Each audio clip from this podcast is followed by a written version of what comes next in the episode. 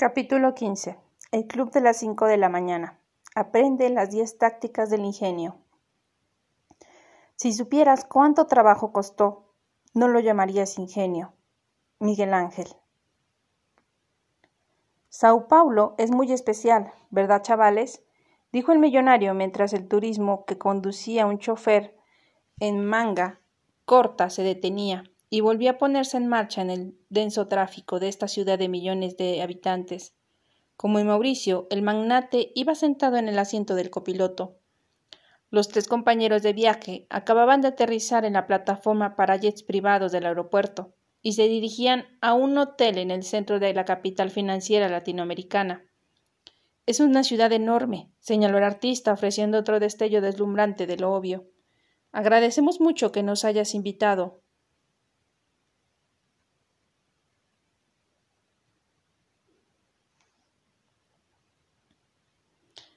Gracias, colega, añadió el artista. Él quería que la ceremonia se celebrara en la finca que usted tiene junto al océano, dijo la emprendedora, señalando al artista con una mirada amorosa. Es cierto, confirmó él de buen agrado. Ese lugar es un paraíso. Y sinceramente yo también.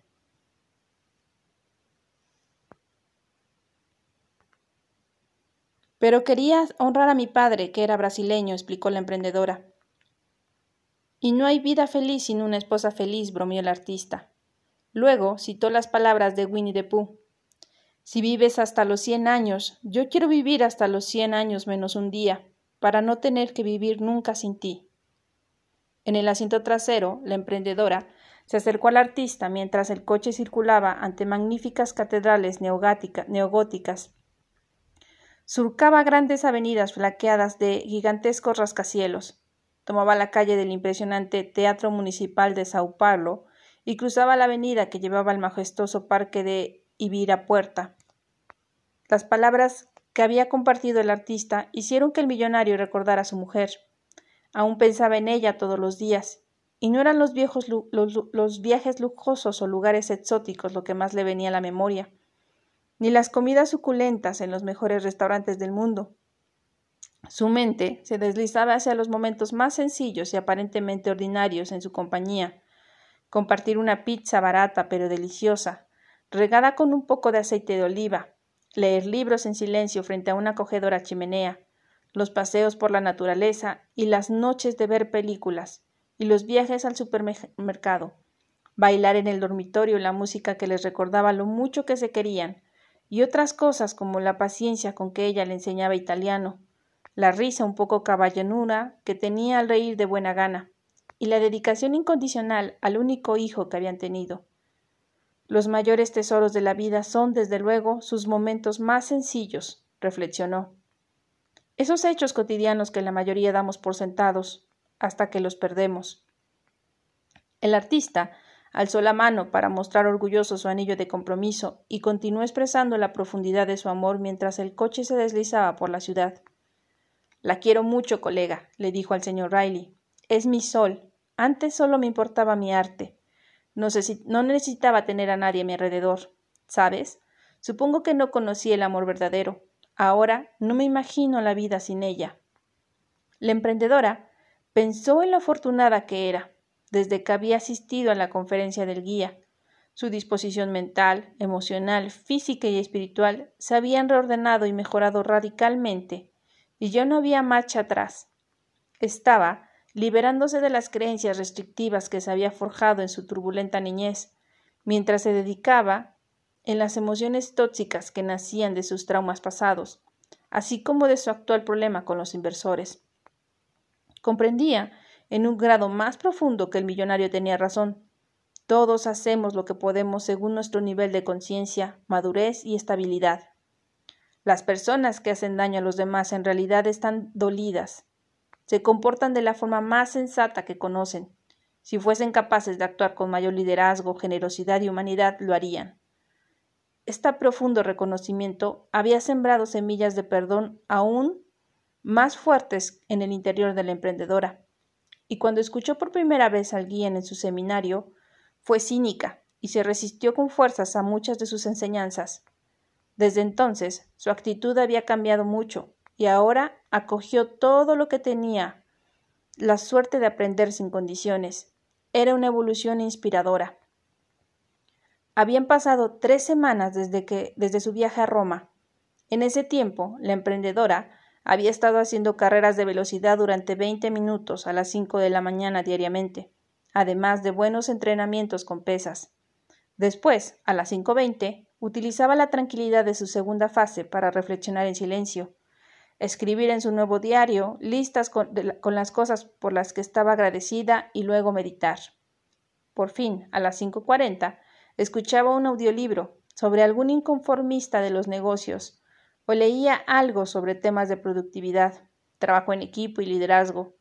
También, y esto había sido de lo más difícil, había acabado con la adicción a la tecnología que había sido su forma de vivir y que le había impedido producir sus mejores trabajos y lo que la despista, despistaba de centrarse en su vida. Durante estos días fantásticos lejos de la oficina, había obtenido el rendimiento más brillante de su carrera, usando el fenómeno de la hipofrontalidad transitoria, que el millonario les había enseñado para organizar resultados a un nivel de genio que nunca había antes experimentado, y había recuperado la sensación de bienestar interior que había perdido. Todo lo que estaba aplicando le procuraba enormes recompensas. Todo en su vida parecía volverse a encajar. Estaba más en forma que en años, más feliz y serena que nunca. Y era más productiva, durante los periodos en que se dedicaba a trabajar lejos del artista, de lo que había podido llegar a imaginar. Y todo lo que había logrado era gracias al club de las cinco de la mañana, que, como comprendía cada vez mejor, le permitía proteger sus dones naturales en un mundo comercial invadido de ruido, estrés e invitaciones a las continuas interrupciones. La hora de la victoria le estaba proporcionando un momento de aislamiento al principio del día para construir sus cuatro imperios interiores, lo que le permitiría exigir los exteriores. Con esa esperanza, esta confianza y este perdón recién descubiertos, incluso había avanzado como una experta en negociar una solución con sus inversores. Estaba emocionada porque en breve habría dejado atrás aquella terrible experiencia. Y pronto estaría casada. Siempre había querido tener a alguien especial con quien compartir sus alegrías y sus éxitos, y siempre había deseado equilibrar su ambición con su sueño de tener una familia la clase de familia de la que siempre había querido formar parte cuando era niña. Justo cuando la emprendedora iba a responder a las consideraciones del artista sobre, el alcance de su amor, sonó un disparo. La luna del parabrisas se quebró.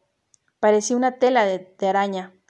Dos hombres de espaldas anchas con pasamontañas y metralletas al hombro pidieron con violencia al conductor que abriera las puertas. Cuando el chofer intentó acelerar para huir del peligro, otra bala atravesó el cristal, rozándole una oreja que sangró con profusión. Abre la puerta, ordenó el señor Riley con una tranquilidad pasmosa. Tengo esto, dijo, pulsando sin que le viesen un botón rojo colocado bajo la guantera. Las puertas abrieron con un clic. Vociferando sus palabras una a una, uno de los hombres armados rugió. Todo el mundo fuera del coche, ahora o moriréis. Cuando los ocupantes del coche siguieron sus órdenes, el otro individuo agarró a la emprendedora por el cuello. Te dijimos que dejases la empresa. Te dijimos que te mataríamos. Te, te dijimos que esto iba a pasar. De pronto, un todoterreno alargado como los que utilizan los comandantes para desplazarse por las zonas de guerra llegó a toda velocidad. Cuatro imponentes motos se acercaron a todo gas, conducidas por dos hombres y dos mujeres que vestían chalecos antibalas e iban armados con pistolas. El equipo de protección del millonario acababa de llegar. Una pelea se desató en la calle. Se desenfundaron cuchillos y se oyeron más disparos. Extrajeron al millonario de la escena con una eficacia digna de, admiración, que seguía sin inmutarse, y como si fuese un general dirigiendo una misión especial, simplemente dijo Salven a mis pasajeros, son miembros de mi familia. Un helicóptero sobrevolaba por encima de ellos. Sí, sí, un helicóptero. El aparato estaba pintado de blanco y lucía en un, en un lateral, en grandes letras naranjas, C5M. El escuadrón de seguridad del magnate no, no tardó en desarmar al más corpulento de los dos hombres armados, al que había amenazado a la emprendedora y arrastró a ésta la seguridad del todoterreno, pero el artista había desaparecido. Tengo que encontrarlo, gritó la emprendedora al personal del vehículo blindado. Tengo que encontrar a mi marido, añadió en un claro estado de shock por la situación. Quédese aquí, le ordenó con firmeza a uno de los agentes de seguridad, agarrándola por el brazo. Sin embargo, la emprendedora, gracias a su reciente estado de firmeza mental, buena forma física, resiliencia emocional y osadía espiritual, y a su nueva rutina matinal, se liberó del fornido guardaespaldas. Abrió de una patada la puerta del vehículo que había quedado entornada y comenzó a correr. Como un atleta de élite, cruzó con destreza la autopista de cuatro carriles por aquel tráfico circulaba a toda velocidad. Le pitaron y algunos brasileños pasionales gritaron en portugués, preocupados por su bienestar, pero ella siguió corriendo, rápida como una gacela. Entró en una cafetería, pero no había ni rastro de su amado. Después corrió por una calle famosa por sus asadores. El artista no aparecía en ningún lado. La emprendedora descubrió entonces el diario en el que el artista había apuntado todas las lecciones del guía y el millonario.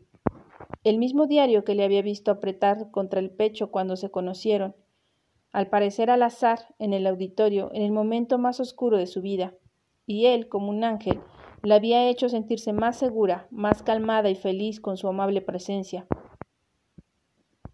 Lo que sucedió a continuación resultó ser dramático. Cuando la emprendedora frenó la carrera y giró hacia un tramo estrecho de una avenida vio sangre. No un charco, pero sí gotas y salpicaduras de sangre fresca. Dios mío, no por favor, no por favor, gritó la emprendedora. Siguió frenética, el rastro, abriéndose paso entre una serie de coches aparcados. Una madre con un carrito de bebé y una manzana de casas colgantes. Por favor, no dejes que se muera, suplicó la emprendedora. Dios mío, por favor. Aquí estoy, exclamó con bochillona. La emprendedora se acercó a toda prisa hacia el lugar de donde procedían los gritos del artista.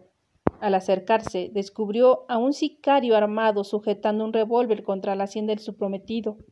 El hombre se había quitado el pasamontañas. Era joven y parecía muy, muy asustado.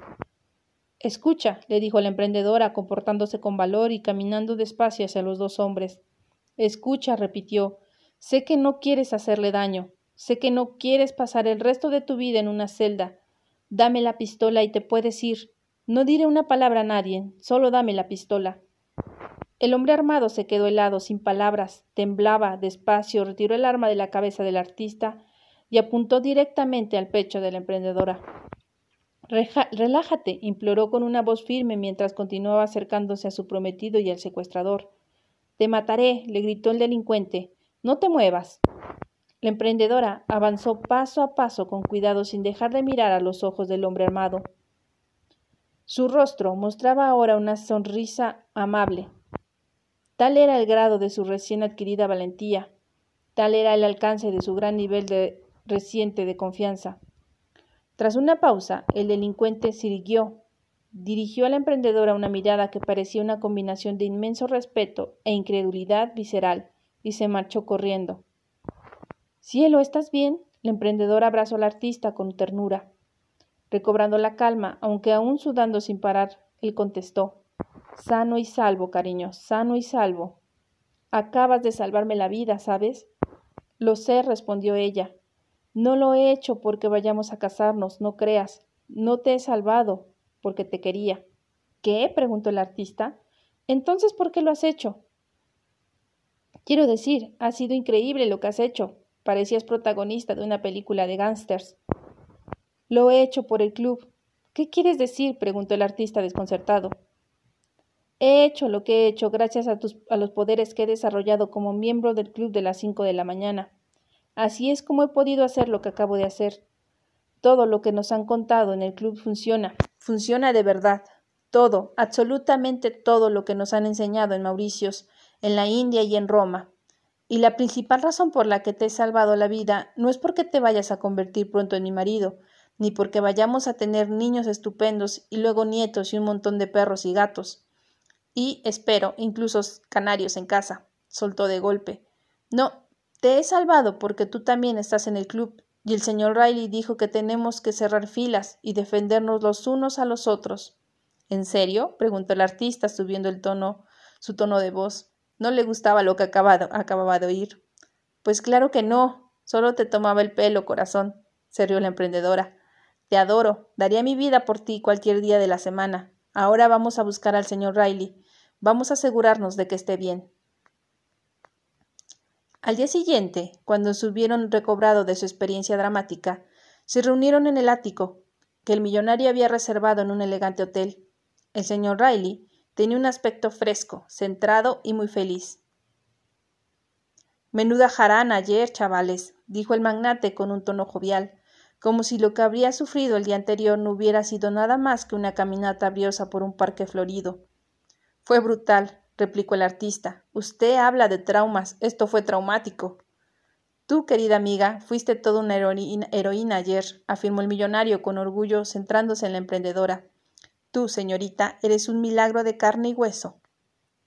Gracias, respondió ella, cambiando el, cambiando el peso de una pierna a otra y asegurándose de que el artista estaba bien. Vi cómo fluías, cómo mantenías la calma, cómo te concentrabas bajo una presión extrema y tu capacidad de reacción a nivel sobrehumano. Esta diosa me salvó la vida, reconoció el artista con entusiasmo. Vosotros dos, chavales, apenas estéis comenzando a saborear los beneficios de unirse al club de las cinco de la mañana. Imagináis después de aplicar el mínimo de sesenta y seis días, o después de seis meses llevar esta rutina de primera que habéis descubierto. Pensad en qué forma capitalizará vuestro potencial mejorará vuestro rendimiento y será útil para el mundo dentro de un año. Debéis recordar siempre que los líderes más importantes fueron líderes que trabajaron al servicio de los demás. Cuanto menos os centréis en vosotros mismos y cuanto más focalicéis vuestra obsesión por mejorar en la vida de los demás, más aumentará vuestra identidad como auténticos constructores de imperios y pasaréis a formar parte de la historia. Entendido, confirmó la emprendedora dando un sorbo a una botella de agua para asegurarse de que estaba bien hidratada y que seguía con unos niveles de energía inigualables. Quiero recompensarte por la heroicidad que demostraste ayer, dijo el millonario. Tengo una noticia que creo que os hará la vida te guste aún más. Dígame, afirmó la emprendedora, aunque en realidad no necesito nada, ya lo sabe, hice lo que hice por amor, así de sencillo. Bueno, ¿Estás lista? preguntó el magnate. Sí, lista. Esta mañana he pedido a mis empleados que compren todas las acciones de esos desdeñables inversores. Digamos que les hice una oferta que no han podido rechazar. Mi equipo legal ha hecho que firmen un acuerdo prometiendo que nunca volverán a acercarse a tu empresa y que además no les permite acercarse a ti en absoluto. Ni el hombre que será tu esposo dentro de unas horas, esta noticia es la bomba, ¿no?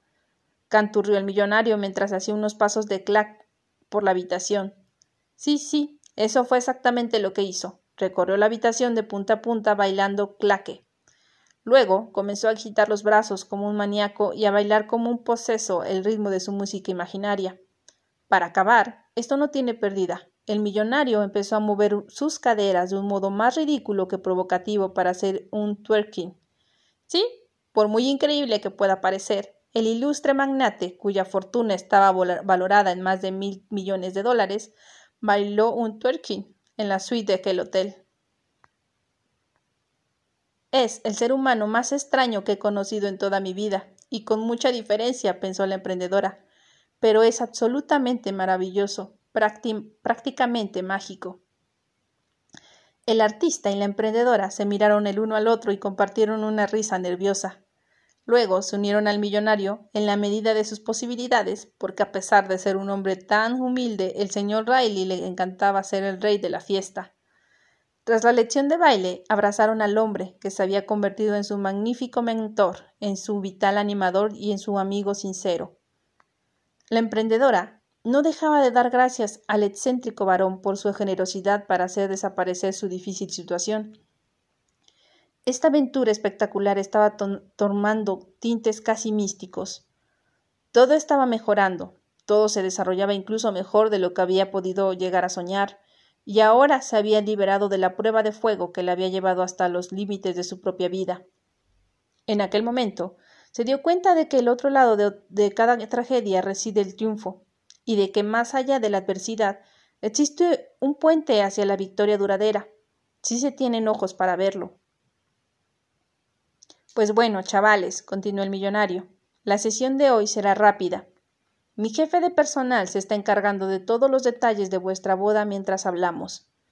Tendréis las azucenas orientales que pedís, la música que habéis propuesto y cada detalle estará programado para ser de primera calidad. Esta es la forma de funcionar que tenemos mi, mi, equipo y yo. Ah, y todos vuestros invitados han llegado en varios de mis aviones privados. Todo el mundo está aquí, y todo el mundo está disfrutando de lo lindo, yo en particular. El magnate tuvo otro ataque de tos, que fue seguido de dos otros fuertes achaques. Se sentó en una silla de madera de aspecto moderno, tapizada de piel blanca, la clase de mueble que, que fabrican los artesanos suecos y daneses, y uno de sus brazos empezó a temblarle de nuevo. Por primera vez, en la mirada de sus ojos se reflejaba la sombra del miedo. Acabaré con este monstruo, dijo para sí. Te estás metiendo con el tipo equivocado. Sacó la cartera, extrajo la foto gastada de su esposa, que había fallecido hacía tanto tiempo, la apretó contra su corazón y se centró en los puntos esenciales del discurso de la mañana. Ahora, que ya habéis aprendido casi todo lo que necesitáis sobre el método de las cinco de la mañana, quiero enseñaros diez tácticas que acelerarán el ritmo de vuestra vida profesional y privada. Son diez gestos de heroísmo cotidiano. La fórmula 20-20-20 os ayudará a gestionar el tiempo de vuestras mañanas. Estas diez rutinas complementarán el régimen, de forma que el resto del día se desarrolle de forma gloriosa. Interiorizarlas y seréis invencibles experimentaréis una espiral de éxito ascendente en la que cada elemento significativo de vuestras vidas se elevará a medida que pasen las horas. Como de costumbre, levantó una mano al aire. De la biblioteca de la suite salió inmediatamente un ayudante, esforzándose por cargar lo que parecía ser una enorme obra de arte marcado. El millonario se levantó de golpe y fue corriendo a ayudarlo. El joven ayudante, tan fornido e insultantemente guapo, Lucía una camiseta blanca con estas palabras impresas en la parte delantera. Todo el mundo sueña con ser una leyenda hasta que tiene que trabajar como una. Este es uno de mis regalos de boda para vosotros. El millonario señaló un impresionante retrato de Thomas A. Edison, el gran inventor. Sobre el rostro de Edison, en una crispada inscripción típica del arte moderno, sus palabras. Las mejores ideas llegan en soledad, las peores entre el alboroto. Encargué a uno de mis pintores favoritos que vive en Berlín que lo hiciese para ustedes. Muchos de los cuadros que tengo en mi piso de Zurich son suyos. Apenas pinta ya, pero hizo este para mí como un favor especial. Podríais retirarlos vendiéndolos, chavales, en serio. Darle la vuelta, por favor. Pidió amablemente, volviéndose a sentar en la elegante silla y observando el ático con vistas a los rascacielos de Sao Paulo. Muchos de los edificios disponían de heliopuertos en la azotea para que los grandes personajes que dirigían sus negocios desde ellos pudiesen trasladarse sin perder valiosas horas de productividad y de vida, atascados en el tráfico de la ciudad. Porque, como ya sabéis ahora, los triunfadores aprovechan las horas que la mayor parte de la gente desperdicia. En la parte posterior de la obra de arte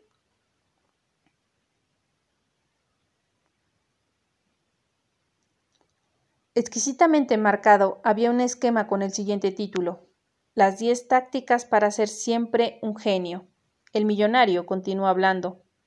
Thomas A. Edison es paradigma, como pocos en la historia, de los logros creativos al haber registrado mil noventa y tres patentes en toda su vida y además haberlos dado desde la bombilla hasta la cámara de imágenes en movimiento. Y en 1901, una batería que se utilizó más tarde para los coches eléctricos. No solo era inventor, era también un gran empresario. Pues sí, chavales, continuó. Su vida era realmente digna de estudio. Deberéis desglosarla en vuestro diario para familiarizarse con ella y comprender con más fluidez cómo se desarrolló su existencia. Edison dijo Estar ocupado no siempre significa estar trabajando de verdad. El objetivo de trabajar es producir o lograr algo. Y a medida que desgranéis la fórmula del éxito del inventor, profundizad en el estudio de su capacidad de concentración. Edison también observó, estamos haciendo cosas todo el día, ¿no? Todo el mundo. Si nos levantamos a las siete y nos acostamos a las once, estaremos despiertos nuestras buenas dieciséis horas, y con seguridad la mayor parte de la gente habrá estado haciendo algo todo este tiempo. El único problema es que lo que dedican muchísimas cosas y yo solo a una. Si la gente se tomase el tiempo para aplicarlo en una única dirección a un único objetivo, triunfarían. Totalmente cierto, observó el artista, que iba vestido de negro esa mañana y llevaba unas botas militares. Se había afeitado su habitual perilla. Coincido con lo que nos explicó en Mauricio sobre despertarse con un ancho de banda cognitivo limitado y que cada distracción que nos roba la atención reduce nuestras oportunidades de hacer un trabajo excelente, porque dejamos en residuo de atención en cada cosa que permitimos que nos distraiga en nuestro lugar de trabajo y en el lugar en que vivimos. Y si no tenemos mucho cuidado, acabaremos con la demencia digital a la que se refería el último diagrama que vimos en Roma, esta lección de hoy conecta especialmente conmigo. Cuando vuelva a mi estado en casa, voy a organizar mi entorno para que sea totalmente silencioso, sin aparatitos. También tengo la intención de hacer una desintoxicación tecnológica a lo grande. Ni redes sociales ni, ni navegar en Internet durante al menos unas semanas para recuperar mi concentración. Me estoy dando cuenta de que cuando esté en un espacio claro de silencio, deberé centrarme en un único proyecto a la vez, en lugar de dispensar mi mente y mi poder creativo, mi energía física en muchos trabajos distintos. Me quedo con ese aspecto de las palabras de Edison. No dispersaré mi talento intentando ser relativamente bueno en muchas cosas a la vez, cuando puedo ser extraordinariamente si trabajo intensamente tan solo en una.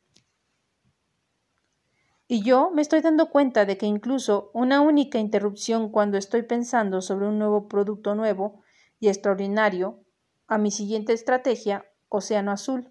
Podría costarme muchos millones de dólares o incluso más, se emocionó la emprendedora. Lo que los dos acabáis de decir es tremendamente importante si tenéis la firme intención de impulsar vuestros dones y expresar la totalidad de vuestra grandeza inherente, afirmó el millonario sonriendo con alegría. Edison ascendía por la colina que le llevaba hasta su laboratorio en Menlo Park y trabajaba ahí con su equipo durante horas y horas, y a veces durante días, en el único invento que era el centro de su inspiración. Ese tipo era un chaval extraordinario. El millonario señaló el esquema de la parte posterior del cuadro. Sé que tenéis que prepararlos para la ceremonia. Por favor, llevaos este regalo, pero primero leed lo que dice en la parte de atrás de forma que podáis comenzar el proceso de interiorización estas diez tácticas que acelerarán vuestro progreso en el club de las cinco de la mañana y elevaráis vuestro talento. Levantarse al amanecer y seguir la fórmula 20-20-20 es el primer paso para convertirlos en líderes de vuestro campo profesional y para mejorar vuestra vida personal. Estos diez hábitos equilibrados son vuestros amplificadores. Permitir que poseéis de, ver resultados lineales a experimentar triunfos exponenciales. El modelo de aprendizaje era el siguiente. Las 10 tácticas para ser siempre un genio. 1. Burbuja de concentración total. 2. Regla 90-91. 3. Método 60-10. 4. Concepto de los cinco diarios. 5. Segundo este entrenamiento de, caro, de cardio. 6. Protocolo de los dos masajes. 7. Universidad del tráfico. 8. Técnica del equipo total. 9. Sistema de diseño semanal. 10. 60 minutos como estudiante. Bajo el modelo de las diez tácticas para ser siempre un genio, la emprendedora y el artista leyeron la siguiente lista de estrategias junto con las cuales, junto con las explicaciones precisas sobre lo que significaba y cómo debían aplicarse. Táctica número uno. La burbuja de concentración total. BCT. El concepto ser adicto a las distracciones supone el fin de la productividad creativa. Nuestra atracción hacia las interrupciones digitales nos cuesta una fortuna en todos los aspectos financiero, cognitivo, energético, físico y espiritual. Para tener los ingresos y la influencia que solo unos pocos consiguen, hay que vivir cada día muy pocos, como muy pocos son capaces. La burbuja de concentración total es un foso metafórico que debemos construir alrededor de nuestros activos de genialidad, no solo para que se mantengan fuertes, sino también para permitir crecer. Los cinco activos primarios que todos los seres humanos superproductivos procuran defender con, con dicho foso son la concentración, la energía física, la fuerza de voluntad, el talento original y el tiempo diario. La burbuja tiene una membrana porosa que la rodea para que decidamos la información, la gente y la naturaleza de las actividades que pueden entrar en ella. Lo negativo, lo tóxico y lo impuro han de quedar afuera. En esencia, esta forma de estar en el mundo es un sistema de defensa contra los estímulos que nos impiden desarrollar nuestra grandeza. La implementación. La estrategia de la burbuja de concentración total conserva nuestra concentración y genialidad original, ofreciéndonos largos periodos de tiempos libres, de fascinantes trivialidades y de cualquier influencia que pueda disolver la inspiración y deteriorar la excelencia del trabajo. Accede cada mañana a la burbuja invisible que has creado tú mismo, a ese lugar libre de mensajes superficiales de otras personas, correo basura, noticias falsas, anuncios, videos absurdos, charlas irrelevantes y otras formas de adicción cibernética que destruyen el gran potencial de nuestra vida. Y aíslate de tu interior aparte de esta construcción,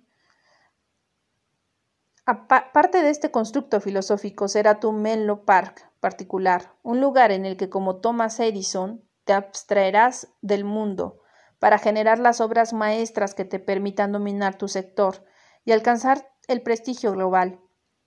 La clave real en este caso es la soledad durante un periodo programado cada día en un entorno positivo que te inunde de creatividad, energía, felicidad y la sensación de que el trabajo que haces será bueno para la humanidad. Los espacios que ocupamos dan forma a los resultados que producimos. Este concepto puede y debe aplicarse también más allá de la rutina profesional, para liberar nuestro tiempo privado de negatividad, vampiros de energía y actividades que dañan el espíritu. Por descontado, gestionad este blindaje metafórico que protege vuestros cinco activos de genialidad para tener una fantástica vida social y no convertirnos en ermitaños. Utilizar la BCT en la vida personal significa pasar el día feliz en un universo alternativo de tu propia creación. Recuerda que la burbuja tiene la membrana porosa, lo que te permitirá escoger con cuidado a quién permites el paso a tu realidad privada así como los elementos de belleza, perfección y paz que deseas en ella. Algunas ideas de aplicación específicas son vende el televisor, evita las noticias durante el resto de tu vida, mantente lejos de los ruidos, ruidosos centros,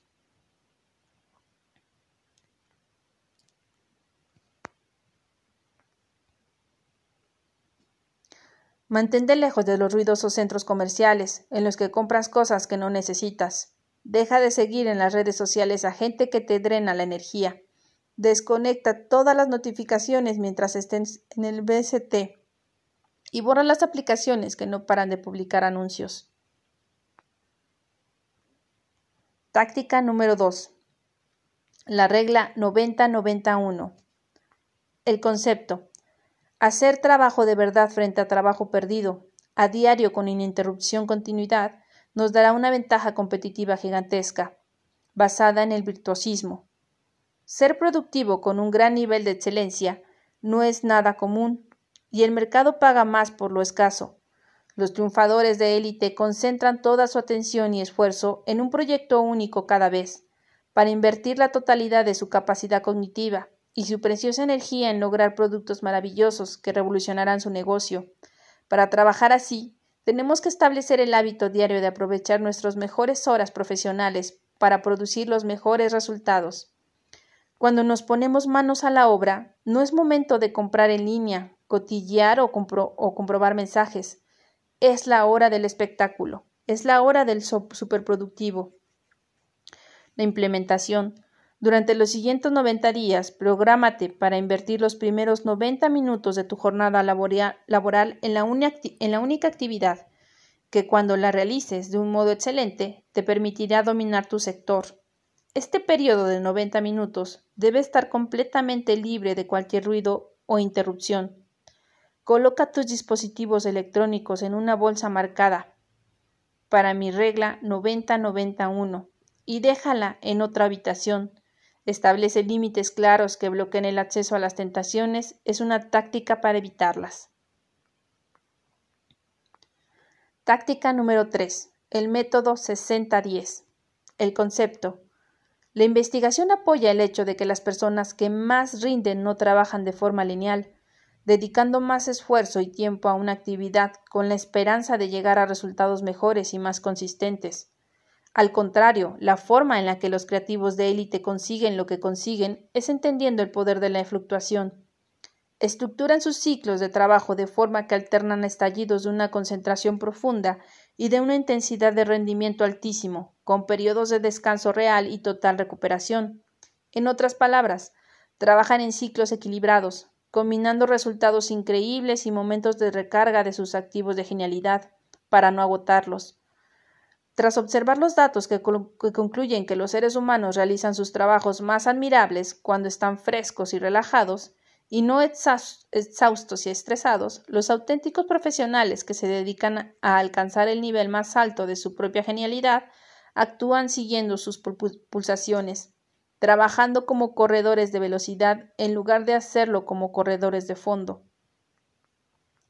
La implementación una vez terminado el segmento 90-91 de la jornada laboral, usa un temporizador para trabajar al máximo durante 60 minutos seguidos, sentado o de pie, en total silencio, sin salir de tu burbuja de concentración total. Entrénate para no moverte, concentrándote al máximo en crear los resultados más extraordinarios que puedas lograr.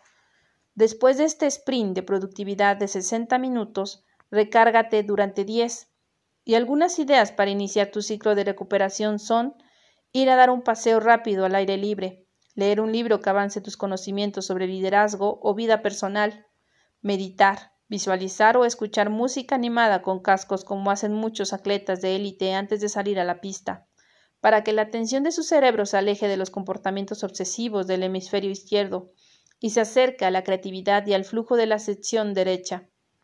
Después de diez maravillosos minutos de regeneración, entrégate a tu siguiente segmento de trabajo, de 60 minutos, llenos de inspiración, excelencia e ingenio, antes de volver a descansar durante 10 minutos.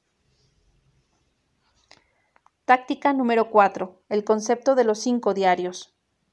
El concepto. Ciertos estudios demuestran que los directivos más eficaces alcanzan su máximo de productividad los días en los que, aunque se hayan enfrentado a serios reveses, han centrado activamente toda su disposición mental en el progreso que han conseguido. Al hacerlo, se vacunan contra el autosabotaje de la negatividad del cerebro. Así pues, una de las grandes claves para poder rendir con la excelencia de un genio es entrenar la, atención para conseguir ganancias del 1% continuas y microtriunfos a lo largo de cada hora de la jornada laboral. Los pequeños logros diarios, si se mantienen en el tiempo, consiguen llevarnos a resultados asombrosos. Reflexionando conscientemente sobre las áreas en las que estamos avanzando, protegemos nuestra ambición, conservamos nuestra confianza y vencemos los peligrosos engaños del miedo hasta lograr proezas extraordinarios. La implementación. Durante la segunda fase de la hora de la victoria, haz una lista de cinco objetos mínimos, cinco objetivos mínimos que desees lograr a lo largo del día para poder sentir que has sido uno productivo. Esto, como mucho de lo que has aprendido, es también cuestión de práctica. Cuanto más lo haces, más fácil es y más fuerte es tu capacidad de llevarlo a cabo. En la forma de no abandonar, Después de solo 30 días habrás conseguido 150 valiosas victorias, y después de un año, esta estrategia por sí sola será responsable de un total de 1.825 objetivos de gran valor, lo que garantizará Que los siguientes 12 meses sean los más productivos que hayas tenido nunca. Táctica número 5. El segundo entrenamiento de cardio. 2EC. El concepto. Ya conoces los efectos neurobiológicos positivos del ejercicio diario. Mover el cuerpo habitualmente eleva la concentración, acelera la potencia de procesamiento del cerebro, así como su capacidad de aprendizaje, aumenta la energía y el optimismo, ayuda a dormir mejor gracias a una mayor producción de melatonina, y fomenta la longevidad mediante la liberación de la hormona de crecimiento, HGH, además de alargar los, tus telómeros. Estos impiden que se desgasten los extremos de los cromosomas. Son como las protecciones de plástico en las puntas de los cordones de los zapatos. La edad acorta los telómeros, razón por la que a veces se les compara con la mecha de una bomba. La cuestión más importante es que está bien documentado que el ejercicio ralentiza dicho acortamiento, lo que nos ayuda a mantenernos sanos más tiempo. También se ha demostrado que hay otros factores que impiden la degeneración de los telómeros, como por ejemplo la meditación, una dieta rica en alimentos integrales, una calidad del sueño adecuada y periodos de ayuno intermitentes, que el guía, llama el dividendo 16-8, ya que no se come durante 16 horas y después se rompe el ayuno durante un periodo de 8 horas. Dados los hechos empíricos que sostienen el poder absolutamente transformador del ejercicio, ¿por qué entrenar una sola vez al día?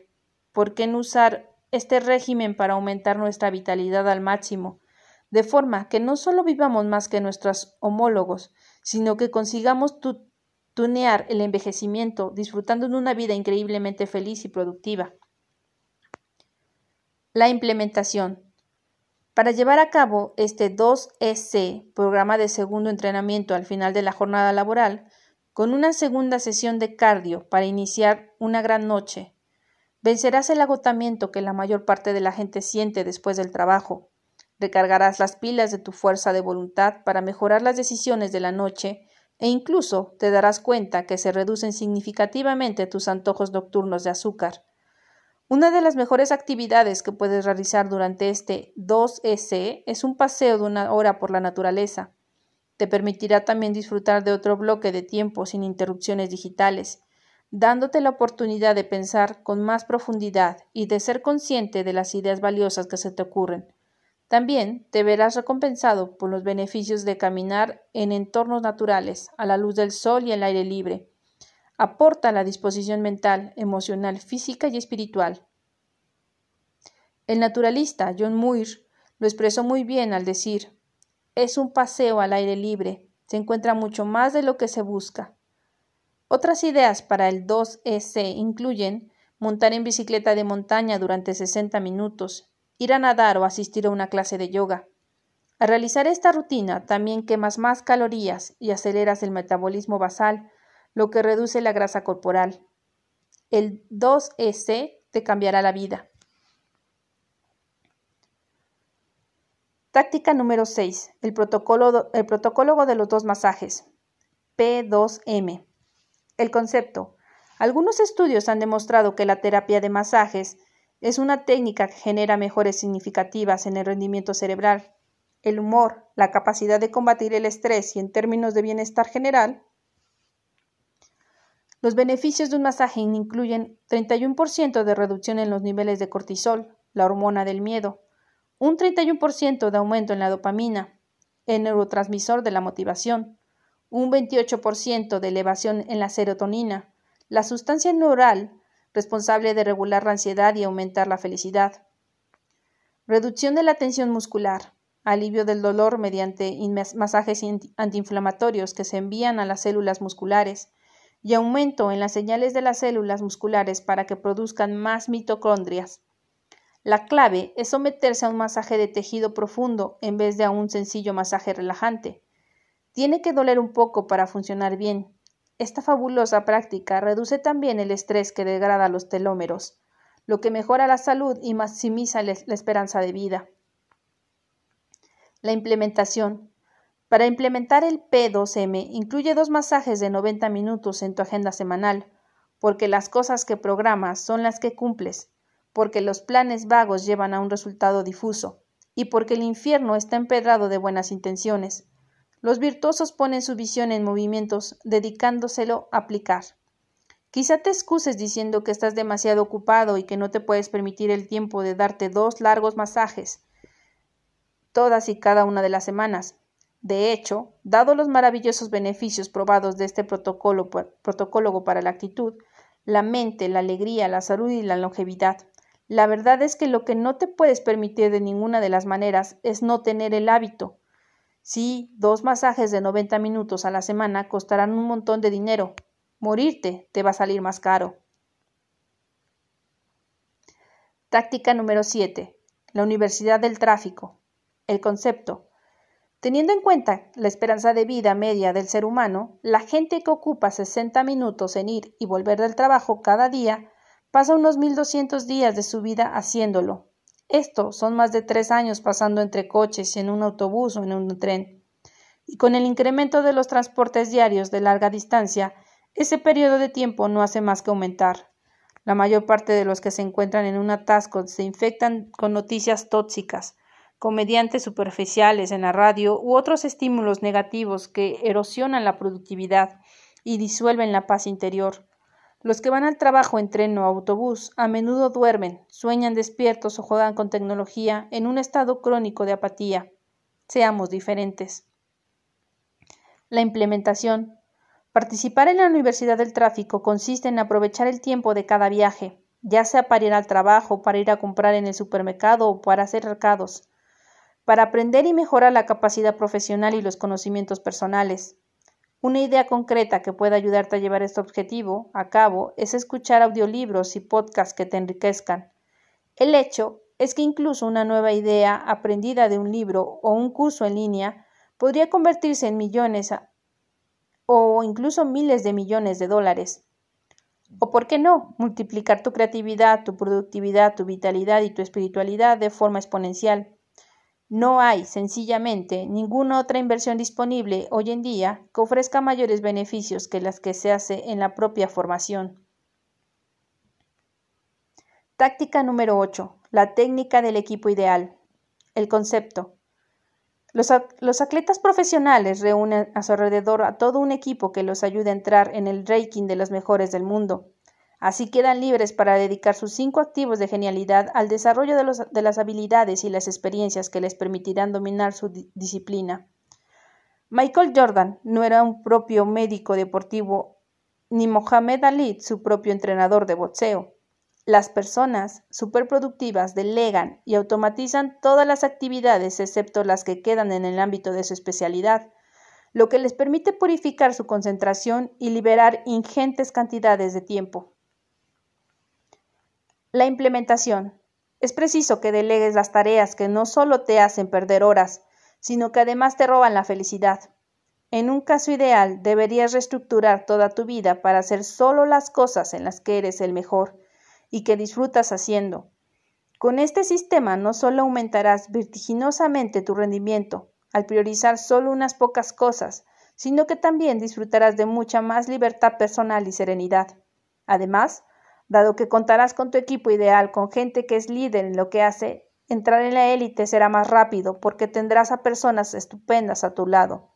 Algunos miembros más concretos de tu equipo ideal Podrían ser un entrenador personal con el que trabajas habitualmente, un nutricionista, un masajista, un asesor financiero que fortalece tu fortuna, un consejero de relaciones que te ayude a enriquecer tus vínculos con las personas importantes de tu vida, y un consejero espiritual que te ayuda a no perder el norte, recordándote las leyes eternas que rigen una vida bien vivida.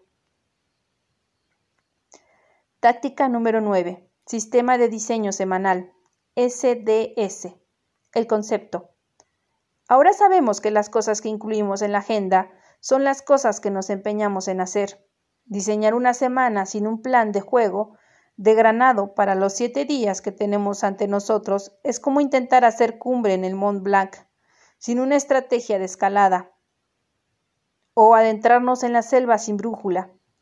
Sí, poder improvisar y dejar espacio para los milagros inesperados son dos cosas muy importantes, sin embargo, esto no quiere decir que no debamos mostrar responsabilidad personal y madurez humana, habituándonos a la práctica de estructurar un guion semanal, serio y claro, que amplifique nuestra energía, organice nuestras opciones y garantice el equilibrio.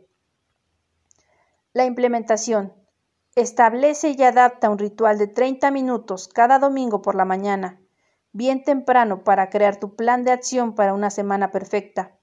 Comienza escribiendo en tu diario personal una historia que incluya los puntos más destacados de los siete días que acaban de vivir. Luego, anota todas las lecciones que hayas aprendido y lo que consideres que debes mejorar durante la siguiente semana. A continuación, usa una hoja de papel grande para hacer un desglose del horario de cada día, desde las 5 hasta las 9, y anota todos tus compromisos. Lo más importante en este punto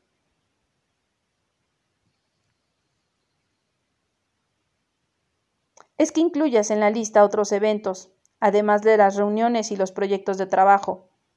Reserva periodos claramente definidos para la hora de la victoria, la regla 90-91, el método 60-10 y los segundos entrenamientos de cardio, así como tiempo para tus seres queridos, tus aficiones y tus posibles recados. Si sigues este proceso todas las semanas podrás concentrarte de un modo extraordinario en todos tus días, Conseguirás un ritmo maravilloso, mejorarás tu productividad y el equilibrio de tu vida claramente. Táctica número 10. 60 minutos como estudiante. El concepto. Cuanto más sabemos, mejor trabajamos. Los líderes de élite tienen una curiosidad sin límite y un apetito voraz por crecer y convertirse en la mejor versión de sí mismos. La formación es una auténtica vacuna contra la desorganización, la gente más productiva aprende durante toda la vida. Seamos de los escogidos que reivindican su heroísmo, cultivan su profesión y materializan su ingenio volviéndose a ser estudiantes de primera. Implementación. Estudia durante al menos 60 minutos al día. Haz lo que haga falta para brindar tu compromiso con tu crecimiento incesante. Aprender todos los días aumentará tu perspicacia, profundizará tu sabiduría y encenderá la hoguera de tu grandeza. Te convertirás en un gran pensador y en una estrella absoluta de tu campo. Las tácticas específicas para estos 60 minutos incluyen leer todos los grandes libros que caigan en tus manos, revisar las notas de tu diario, trabajar a través de algún programa en línea, hablar con un mentor y ver videos de desarrollo de habilidades. A, medida que capitalices tus mayores dones y fuerzas, te convertirás no solo en alguien mejor, sino también en alguien más imprescindible. Serás tan extraordinario en lo que haces que tu empresa y tu mercado no podrán funcionar sin ti. Te convertirás en un líder excepcionalmente valioso para tu sector. Serás capaz de ofrecer notables flujos de valor a tus compañeros de equipo, clientes y comunidades en las que tienes la suerte de participar.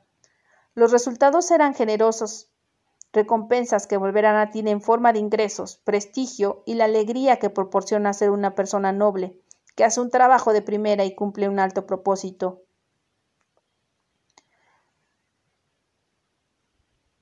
Tengo otro regalo para vosotros antes de que os vayas a vuestra boda, exclamó el millonario. Es un poema que memoricé para mi Vanessa, anunció mientras sostenía con fuerza el retrato de su esposa en la mano.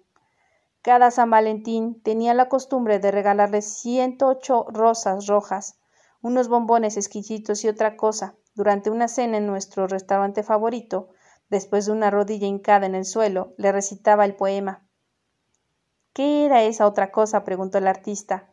El, millonario pareció un poco avergonzado. Lencería. fue su respuesta a la que unió un guiño. Entonces se subió a la amplia mesa de roble que había en el comedor de la gigantesca suite. Como un niño jugando al escondite, se tapó cada ojo con una mano y recitó un viejo poema de Spencer Michael Free, un con pasión atronadora.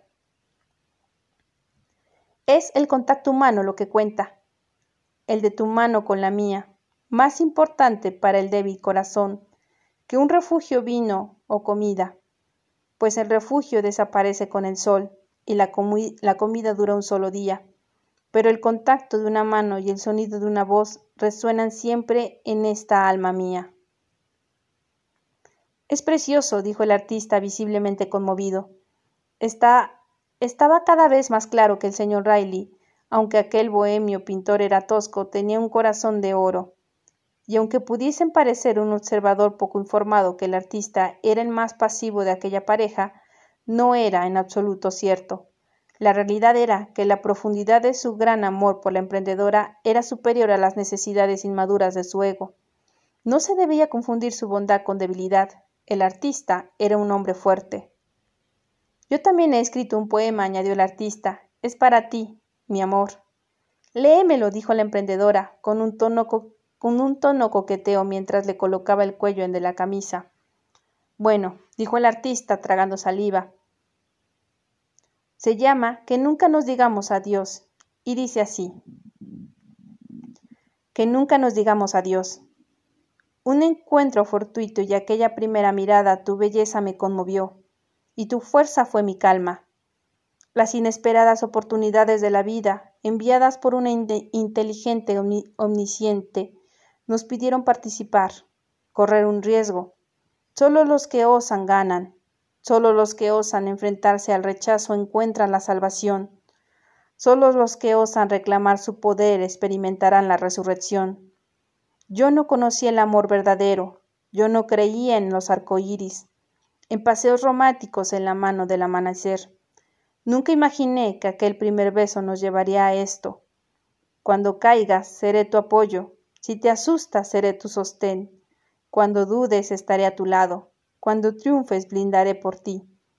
Y si te planteas abandonar, no te lo permitiré. Pienso en ti todo el tiempo. Te siento dentro de mí. No estoy seguro de merecerte, pero mi sueño es ahora envejecer contigo, que nunca nos digamos adiós. El artista se arrodilló y besó la mano de su futura esposa. Ella se ruborizó profundamente conmovida. Entonces se oyó un fuerte llanto. Los dos discípulos ofrecieron a su mentor un pañuelo para que pudieran sacarse las lágrimas.